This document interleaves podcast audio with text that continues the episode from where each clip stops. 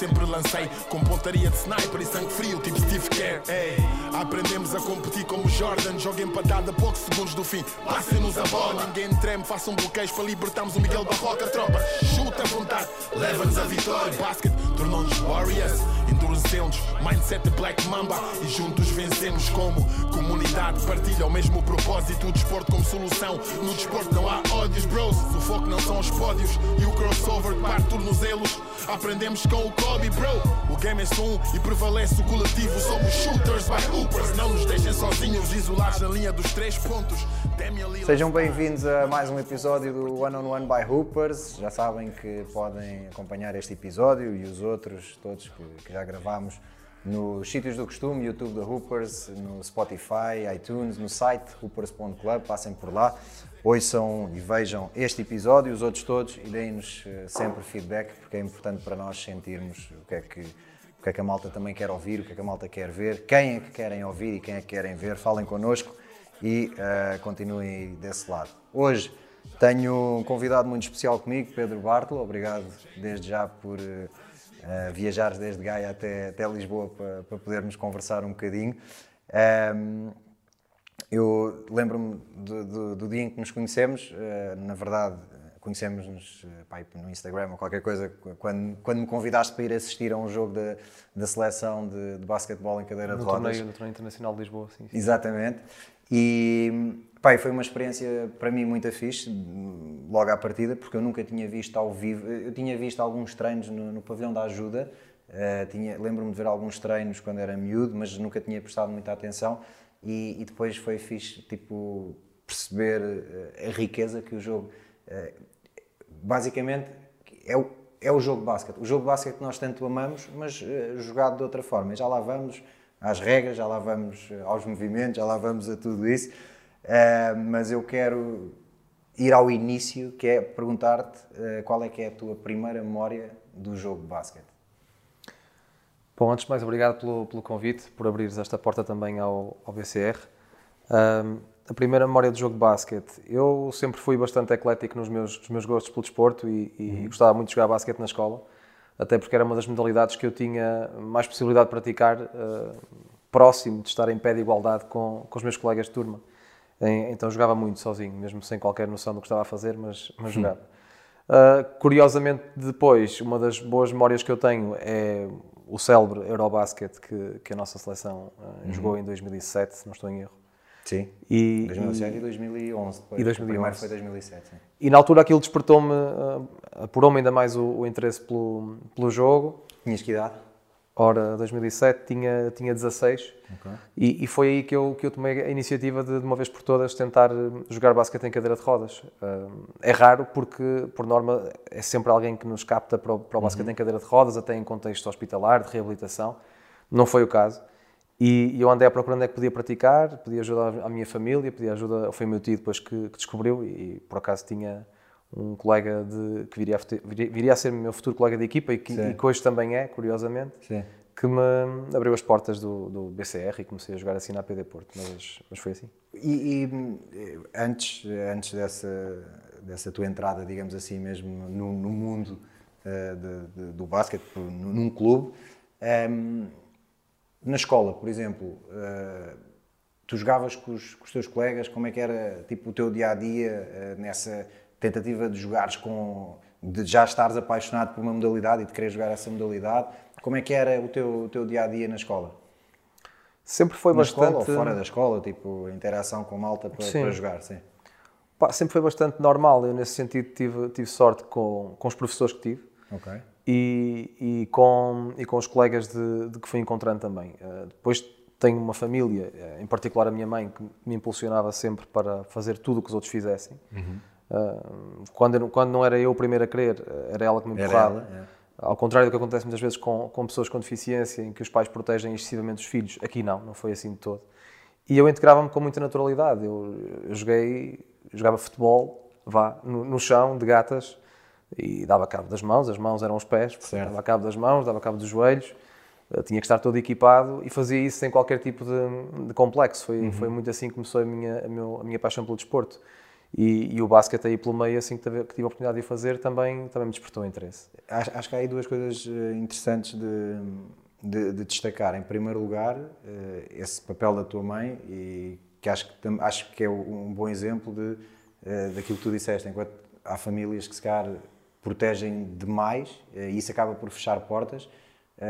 a tua mãe, pelo contrário, empurrava-te e, e, e apoiava-te e, e, se calhar era a primeira muitas vezes a dar-te esse, esse, eh, esse push para, para que tu fizesse as coisas. E por outro lado, eh, também o facto de, das pessoas à tua volta, nomeadamente os teus amigos, porque se calhar é fácil para um miúdo eh, rejeitar ou olhar de lado ou, ou não querer jogar contigo porque não, não estás nas mesmas condições que ele. Mas isso, tu, o facto de teres também esse grupo que, que jogava contigo, ou seja, nunca uhum. sentiste isso, ou se calhar se sentiste foi pontualmente. Sim, foi muito, foi muito pontual. Uh, pá, eu também acabava por ter alguma destreza que, que levava a que não fosse tão excluído. Certo. Uh, era muito, não era eras o último a ser escolhido. não, não era o último a ser escolhido. E, e, como, e como vincaste também, esse papel da minha mãe foi muito importante. Havia assim exemplos até que posso dar. O ir a, o ir a uma visita de estudo. Uhum. Uh, que é uma coisa que eu. A minha mãe é educadora de infância e, quando tem miúdos com deficiência, ainda hoje é um problema com que se debate de, de, ver com que os, de aceitar com que os pais uh, deixem os miúdos ir a, ir a, a esse tipo de, pá, de situações que, uhum. são, que são fundamentais para que cresçam socialmente. Claro. E comigo não havia qualquer tipo de problema, qualquer tipo de, de complexo. Isso ajudou-me ajudou imenso. Depois lá está, tive esse círculo de amigos, também bons professores, e quando se conjugam esses fatores todos, acabas por ter uma vida relativamente normal dentro da, da diferença. Há, há uma coisa, e se calhar eu queria deixar isso mais, mais para a frente, mas que é claramente eh, essa, fora do desporto, eh, as principais dificuldades também, se, e se de facto as coisas, eh, o país onde vivemos está preparado, por exemplo, para andar de transportes públicos, mas já, lá vamos, já lá vamos chegar a esse ponto. Agora vamos ainda focar-nos aqui um, bom bocado no, no basquete. Uhum. Um, Fala-me então desse teu início do percurso, quando acabas por fazer parte de um clube e, e começar eh, a jogar então? Foi na, foi na APD Porto, na, na, na delegação da, da Associação Portuguesa de Deficientes, que é uma, uma alma mater do, do desporto adaptado português. Uhum. Há várias delegações que continuam a ser dominantes hoje no, no BCR Nacional. Um, e, e, na APD Porto tive essa oportunidade de começar a jogar. Okay. Uh, desde logo no, no, primeiro treino adorei e quis ficar e nunca mais, nunca mais virei costas àquilo. Um, e foi uma, uma ascensão muito rápida. Senti que tinha encontrado, que tinha encontrado ali um rumo, que, uhum. que afinal, mesmo tendo uma, uma diferença uh, física, uh, motora, podia na mesma uh, dedicar-me ao desporto. Sim. isso foi, foi muito transformador além de depois toda a componente social também de ver outras pessoas na mesma situação também ajudou uhum. mas hum, mas a parte esportiva foi foi o essencial e, e, tive a sorte de privar com colegas embora fosse uma equipa muito modesta de privar com colegas que estavam na seleção que tinham alguma experiência e aquele bichinho ficou ali de tentar que, que o basquete fosse mais do que um do que um hobby é. e quando, tava, quando tu quando jogavas eh, quem eram os teus os teus ídolos eh, eram jogadores por exemplo que foste encontrando no percurso que, que, jogavam em cadeira de rodas também ou também tinhas ídolos uh, no basquete convencional? Quem eram as tuas referências? Olha, eu quando começo a ver basquete, na altura eu era vidrado no, no Zé Costa. Uh, pá, adorava, adorava o, o, estilo de jogo, acaba por me identificar. Deixa-me contar uma coisa. O Zé, por acaso, é uma das pessoas que eu um dia também gostava de, de ter aqui comigo.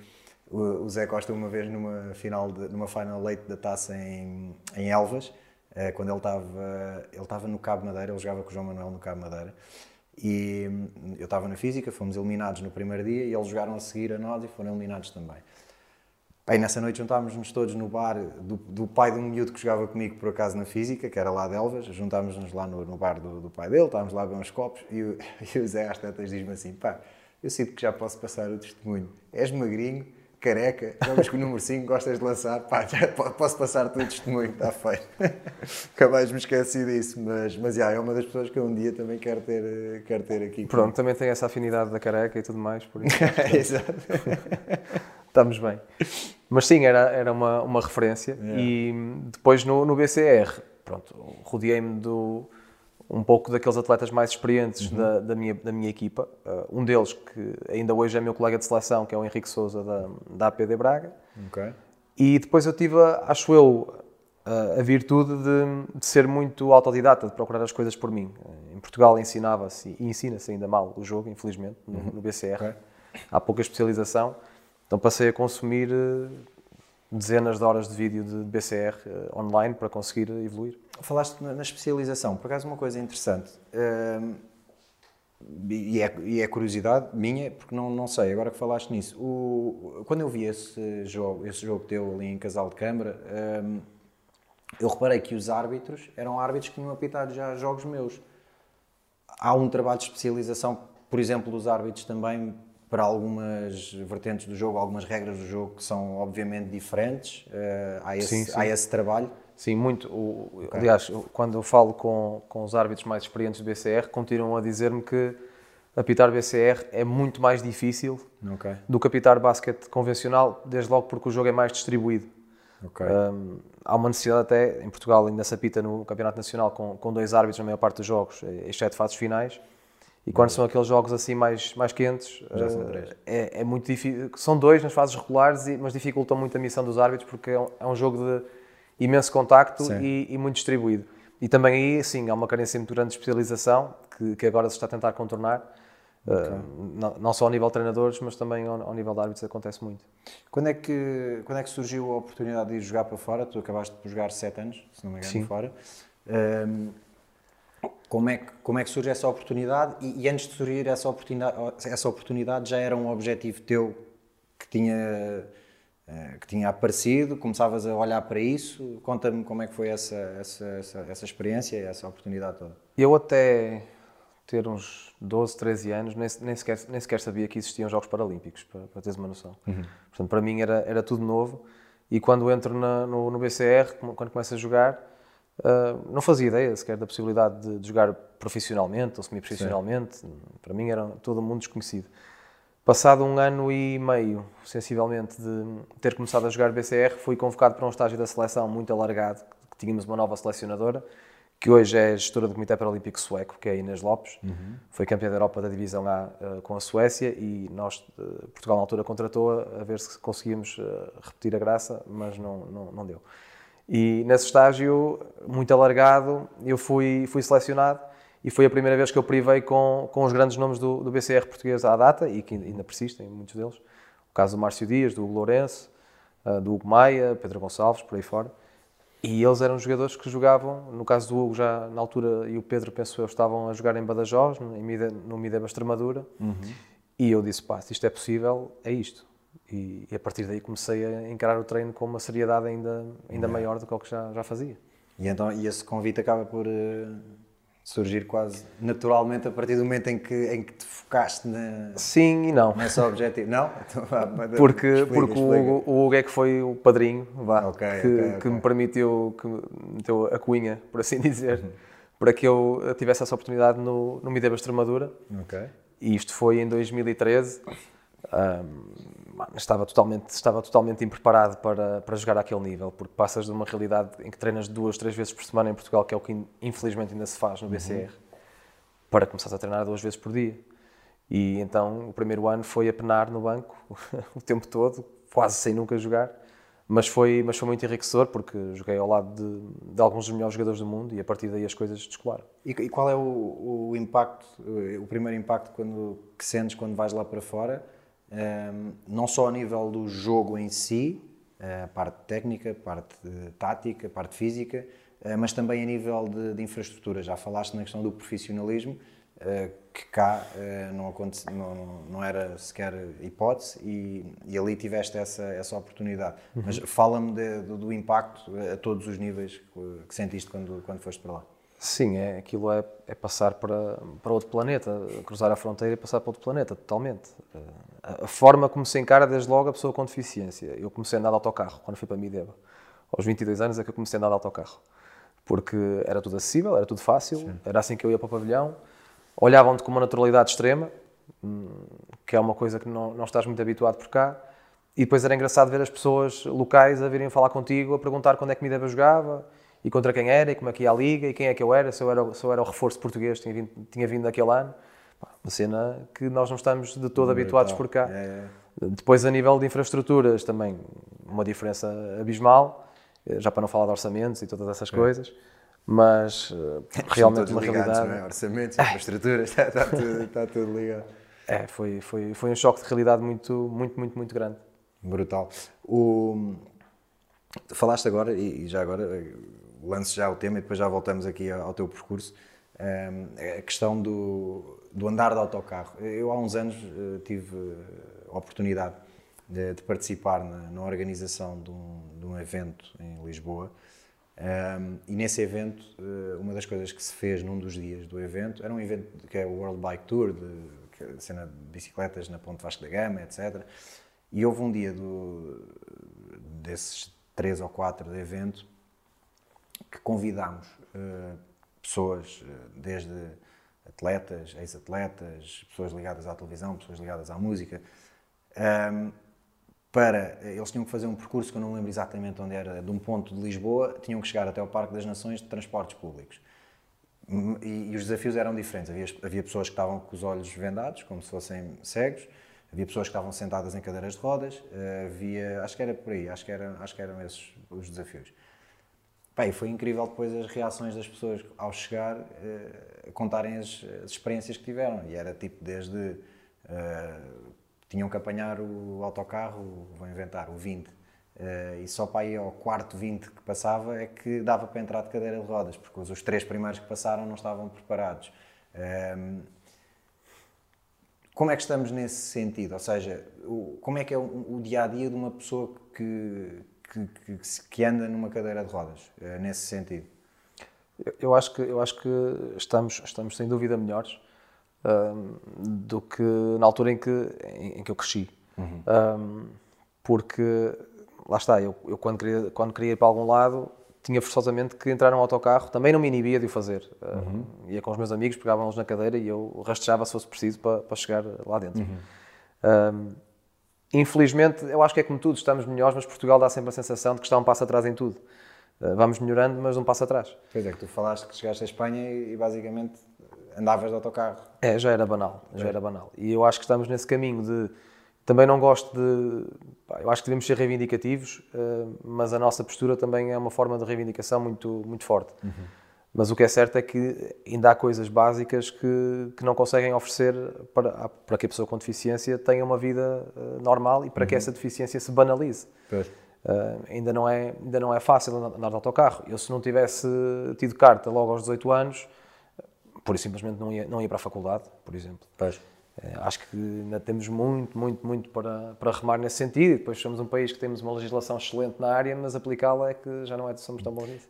E há, há casos, imagino, por exemplo, o próprio acesso eh, à universidade. Acredito que nem todas as, eh, as salas, todas as, as- todos os pavilhões da universidade, etc., estejam preparados. Não sei.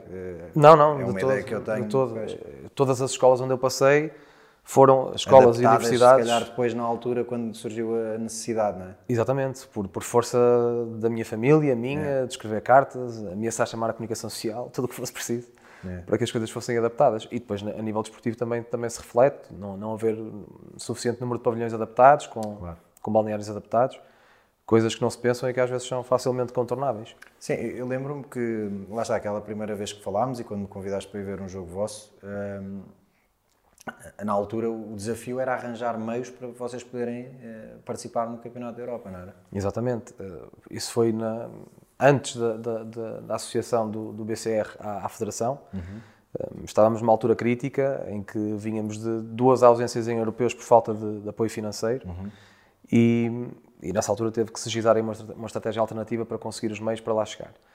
Felizmente depois surge o vínculo à, à Federação e, e- e as coisas e- evoluíram muito desde então em termos de, de condições, mas, eh, mas sim, sim, sim, ainda lutamos por esse tipo de coisas básicas, que é participar, já não é evoluir. Pois. É é normal depois estarmos a, a milhas de, do que se faz aqui ao lado e, e se o campeão português for jogar contra uma equipa de, que está entre segundo ou terceiro na segunda divisão espanhola, perdemos por eh, 40 ou Pois. 30, que é São realidades mesmo completamente muito diferentes. O, faz o teu percurso internacional em Espanha e Itália.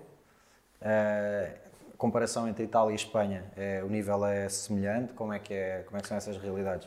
Uh, Itália agora é, está, está num nível um, um, pouco mais baixo. A Liga Espanhola é, é a melhor do mundo, com uhum. equipas muito, não necessariamente em termos de formação, mas muito pujante em termos financeiros e, okay. e consegue contratar os melhores jogadores do mundo. Okay. Uh, sei lá, as melhores equipas espanholas têm orçamentos a rondar 500, 600 mil euros. Portanto, Uau. estamos a falar de um, de um, patamar inalcançável para muitas equipas do, do basquete convencional.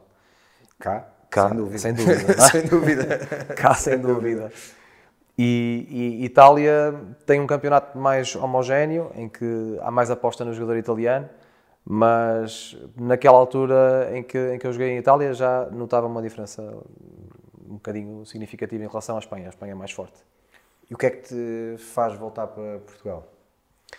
O que me faz voltar a Portugal, pronto, a partir do momento em que começou a germinar o, o projeto do, do Basket Clube de Gaia, eu comecei a andar cá e lá e, e, e a dividir-me entre, entre países muito, uhum. muitas vezes, a fazer muitos quilómetros, muito, percorrer muitas estradas. Aquilo que há bocado estávamos a falar antes de começar a gravar, pá, podes, por favor, relatar esses, esses quilómetros todos? Sim, na altura até, até saiu, já nem sei na que foi a reportagem, que era português faz 800 km por semana para, para jogar BCR, basquete em cadeira de rodas em Espanha. E, e, sim, fazia. O projeto começa em 2016, já estava comprometido com Gaia, surge a hipótese de regressar a Mideu, a, a tal equipa que me tinha aberto as portas. Uhum. E, e, a solução que eu encontrei foi: olha, eu dou treino aqui aos miúdos que estavam, com que estavam a começar comigo em Gaia, de segunda à quarta, e de quinta a domingo, estou, ou de quinta a sábado, estou em Badajoz. Então consistia em ir à quinta-feira fazer 400 km, chegar, treinar, uh, rebentado, sem, às vezes sem, sem força para nada treinar sexta-feira com eles novamente, jogar no sábado, e, quando às vezes no sábado as coisas supunham deslocações uh, de Badajoz a Múrcia, ou de Badajoz a Saragossa ou a Bilbao, uhum. ainda tinha mais umas, umas 14 horas de viagem em cima, e depois regressava a Portugal e chegava na madrugada de domingo. Fiz isto um ano inteiro, fiz a mesma coisa depois em Ferrol, pá, por essa necessidade de conjugar com, com o projeto.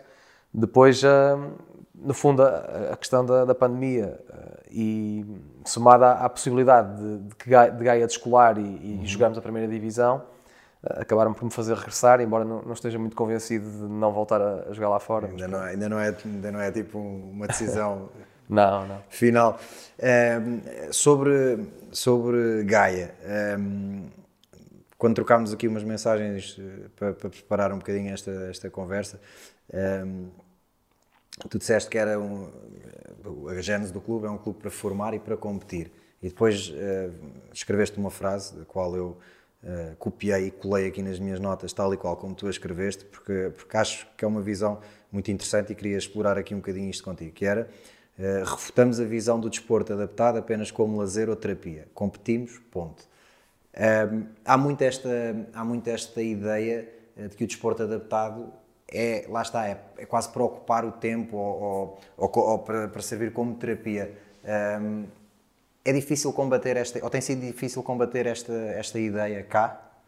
É, e, e, a culpa não é só de quem, de quem faz essa colagem, é também nossa, das pessoas com deficiência e dos atletas paralímpicos.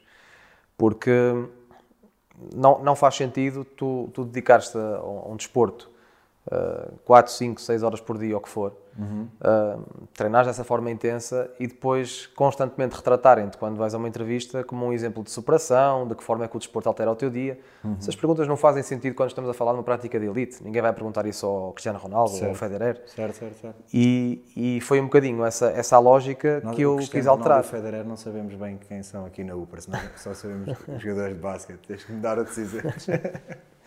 Sim, mas qualquer atleta de elite não se, não se revê, ou não se, na minha opinião, não se deve rever nesse tipo de, de claro. retórica. E, e, foi isso que eu quis mudar um bocadinho.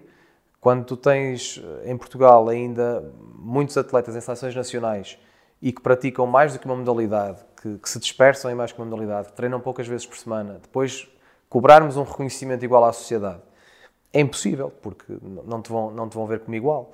Só te verão como igual se tu treinares de forma igual e te reconheceres como um atleta. Por isso é quando te fazem convites para entrevistas, se é para falar do ângulo da superação e de que maneira é que o uhum. desporto te ajuda, eu digo não. Se é só para isso, não vou. Uh, é certo que o desporto tem esse potencial, óbvio. E, tem, e qualquer atleta Exatamente. Uh, está, está numa constante uh, superação, não é? agora, mas, mas percebo perfeitamente o, o, que tu estás a dizer, não é, não é olhar quase como a cena de, dos coitadinhos que é uma superação do caraças, não, meu, és um atleta. Tipo, Sim, é isso, e, e não é exclusivo, porque é. repara, tens miúdos com e sem deficiência para um miúdo, vamos ter um caso de um miúdo sem deficiência que é introvertido. O desporto certamente vai ajudá-lo. Claro. E, ou seja, há ganhos para todos, para pessoas com e sem deficiência. Tende-se é uh, ver o, o, desporto adaptado exclusivamente nessa ótica sim, sim, sim, da integração e da reabilitação, e foi isso que nós quisemos quebrar muito em, Gaia. Temos um, uma vertente para formar, temos três miudinhos já, quase podemos abrir daqui um bocado uma, uma secção de mini basquete, de basquete em cadeira de rodas. Brutal. Quantos miúdos é que estão a trabalhar convosco neste momento, no total? Uh, nós temos quatro miúdos uh, com menos de 10 anos uh, a jogar. Depois temos ali malta com 16, 17, 18, alguns, alguns dos quais começaram comigo com, com 12, 13 anos. Acho que no total deve fazer uns, uns 7, 8 atletas abaixo da casa dos 20 anos, porque okay. é, um, que é uma conquista muito grande no desporto adaptado, okay. onde a iniciação é quase sempre tardia por, por desconhecimento, por receio. Ou por, até por faltas de, falta de de sítios e de clubes como, como o vosso. Capacidade de, de possibilidade de transporte uhum. também é um, é, é, um problema. Como é que vocês, e, e esse, ia-te perguntar isso a seguir, como é que o clube faz essa gestão? Ou seja, há algum tipo de acordo por exemplo, com, não sei, instituições ali à volta, como é que os atletas chegam até ao clube? São tudo, são tudo atletas de Gaia ou são também de zonas ali à volta? Como é que explica uh, Não, felizmente, felizmente, quase todos eles têm autonomia para, para se deslocarem okay. ou, ou, ou, famílias que também são, que, que apoiam muito. Uh, é a nossa sorte, mas nós temos atletas de, de zonas do país que ninguém acredita. Nós temos mal, temos um atleta da Figueira da Foz, okay. uh, a treinar em Gaia. Uh, depois temos o, um, outro de Mira, temos pessoal de Paredes, de Vila do Conde. Nós uh, reunimos ali, no fundo, estamos a suprir ali uma, uma falta de oferta de, da modalidade. Logo, assim, numa região que, é. que, que, acaba por ser bem maior do que, do que Gaia, não é? Sim, porque tu de Vagos, de Vagos até Braga ou Paredes não tens nada. Pois. E então nós acabamos por ser o clube que, que consegue oferecer a, a possibilidade prática da, da modalidade por ali. O, e a nível de, de, de clube, eh, quando tu pensas naquilo que pode ser o crescimento do clube, a evolução do clube, para onde é que vocês estão a apontar? Até onde é que, o que é que, quando costumamos dizer o céu é o limite, claro que não é o céu, mas eh, onde é que, para onde é que vocês querem ir?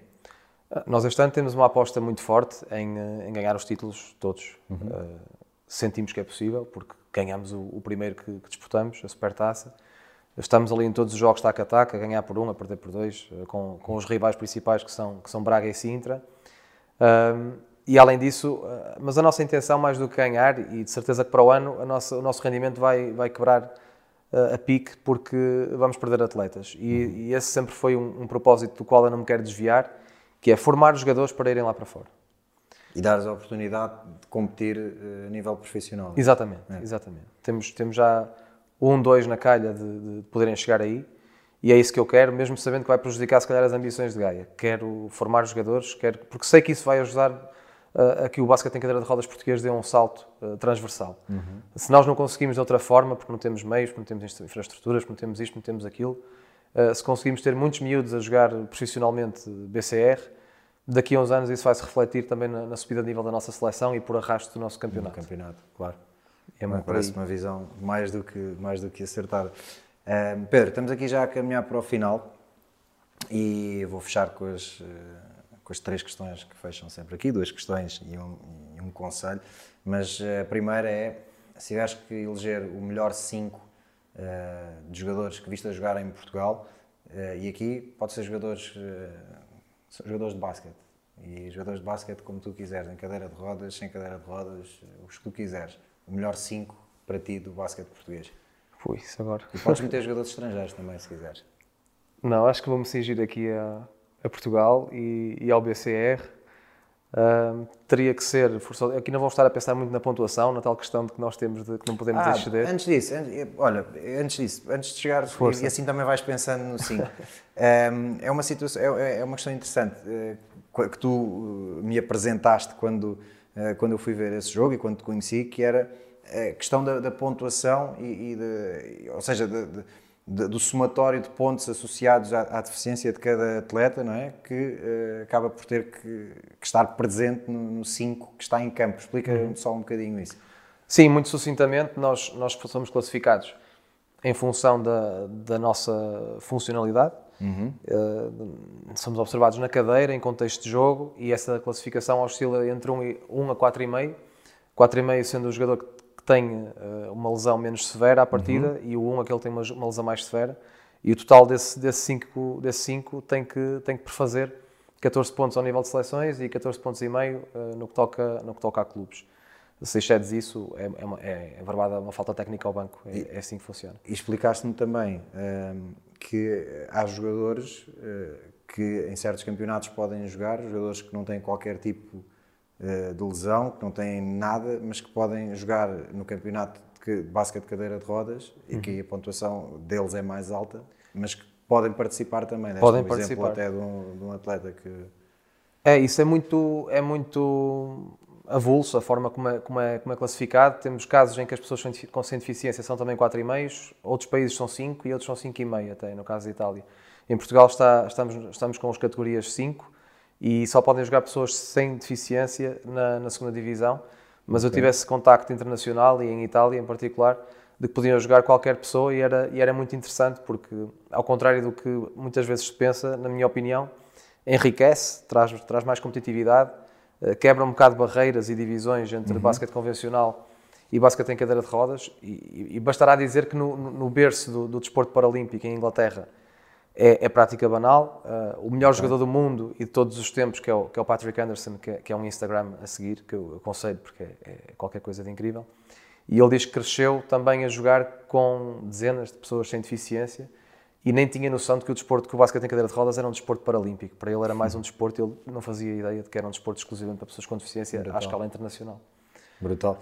E, pá, e de facto é um, é, eu, eu, tive a oportunidade de dizer isso eu, eu adorei a, a, riqueza tática do jogo, a forma como uh, movimentos e, e, e, coisas básicas do jogo de basquete uh, são aplicadas. É, é um jogo de basquete Claro que tem condições diferentes, mas é um jogo de basquete e, de facto uh, foi fixe. E, e às tantas, e, e, é muito físico também, isso impressionou-me, confesso. Uh, muito contacto, muito choque, mal está a cair. Muita queda, sim. Pá, isso, eu até fiquei meio. Mas depois percebi, à segunda, terceira queda, percebi, ok, isto é normal, vai, vai acontecer o jogo todo.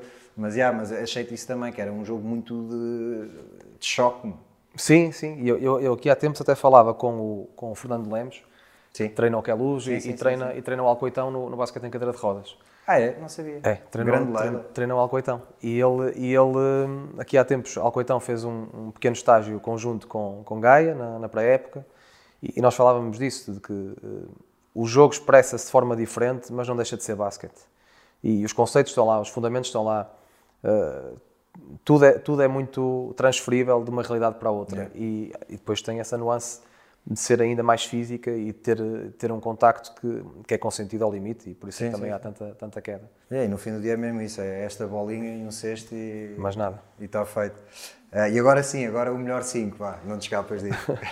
é um 5, este 5 não entra em termos de pontuação, mas, okay, mas, tenho, que referir este, mas tenho que referir estes 5 jogadores, na minha opinião.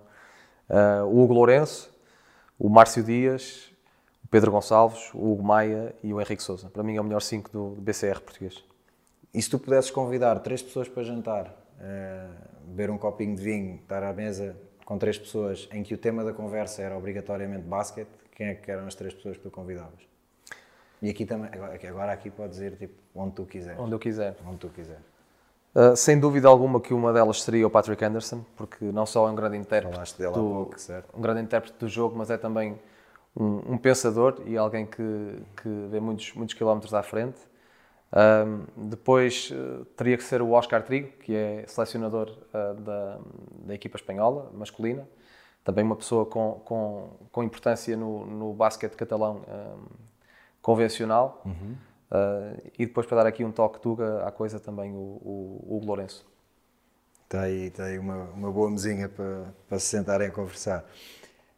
Um, para terminar, nós eu tenho sempre a esperança e a convicção, e, e espero mesmo que isto esteja a acontecer, que haja sempre um miúdo ou uma miúda. Uh, isto, quando nós criámos este, este podcast, só para perceberes, uh, foi uh, porque eu achava, por algumas experiências que tive, que se foram perdendo referências. Os miúdos que jogavam, começavam a jogar basquete e não tinham referências, fossem elas dentro dos próprios clubes, fossem elas referências de seleção, e então tinha vontade de, de apresentar a quem quiser perder um bocadinho de tempo a ouvir e a ver estes episódios, eh, de apresentar quem são os nomes do passado, quem são os nomes do presente eh, e, e quem são os nomes que, que, são, que vão, vão, ser do futuro também. Já tivemos aqui alguns, alguma malta mais nova a, passar eh, e eu tenho sempre esperança que haja alguém mais novo que esteja a ouvir isto e, e que esteja também aqui a identificar-se e a criar referências e a ganhar força para Uh, para ir atrás do sonho também. E eu uh, peço sempre aos nossos convidados para acabar com, com um conselho a quem está a começar. E aqui um, ehm, queria que desse o conselho a alguém que, se calhar, algum miúdo, alguma miúda, que se calhar, uh, como tu, quando eras miúdo, está sentado numa cadeira de rodas e tem, não tem tantas facilidades em chegar a todo lado ou fazer tudo o que os miúdos da idade dele têm, mas que se calhar vai olhar para ti e vai perceber, se, se ele consegue, eu também consigo. Tipo, qual é o conselho que queres dar a esse, a esse miúdo ou a essa miúda? É difícil sintetizar, mas acho que, acima de tudo, se a referência formos nós próprios e podemos alcançar, uh, esses preconceitos e esses medos vão, vão desaparecer. Portanto, acho que trata-se muito mais de, uh, de fazer, de experimentar e, e, não pensar. Pedro, obrigado. Obrigado, obrigado por, uh, Pá, pelos quilómetros, comparado com o que fazias quando andavas entre Gaia, Badajoz, Bilbao, coisa, não vai ser nada, mas mesmo assim, obrigado por, por vires de Gaia até aqui para nos, para nos sentarmos um bocadinho a conversar uh, sobre basquete, sobre esta, lá está, esta bola que, que nos leva a todo o lado e que, e que acima de tudo cria estas pontes e, e, e une a malta com que, que se senta aqui connosco e não só, a malta que está lá em casa também e que nos apoia. E obrigado mesmo, obrigado. Obrigado, foi um gosto. Malta, quem, quem esteve aí já sabem, este episódio vai estar e está disponível nos sítios do costume, YouTube da Hoopers, eh, Spotify, iTunes, passem também no site da Hoopers, hoopers.club, redes sociais, deem-nos feedback e hum, fiquem por aí, em breve está aí novo episódio. Até já. Aprendemos a competir como Jordan, joga empatada a poucos segundos do fim. Passem-nos a bola, ninguém treme, façam bloqueios para libertarmos o Miguel Barroca. Tropa, chuta à vontade, leva-nos a vitória. Basket tornou-nos Warriors, endurecemos, mindset Black Mamba e juntos vencemos como comunidade. Partilha o mesmo propósito, o desporto como solução. No desporto não há ódios, bros. O foco não são os pódios e o crossover que parte tornozelos. Aprendemos com o Kobe, bro. O game é um e prevalece o coletivo. Somos shooters by hoopers. Não nos deixem sozinhos, isolados na linha dos três pontos. Damian Lillard style. Mandamos bombas a partir do logo. Hum. Amor pelo game, crossover shoot na tua face. Ouvem cuspir um triplo duplo, chama-me King James. Lances livres é connosco, somos clutch como Splash Bros, Stephen Curry, Clay Thompson. Yeah!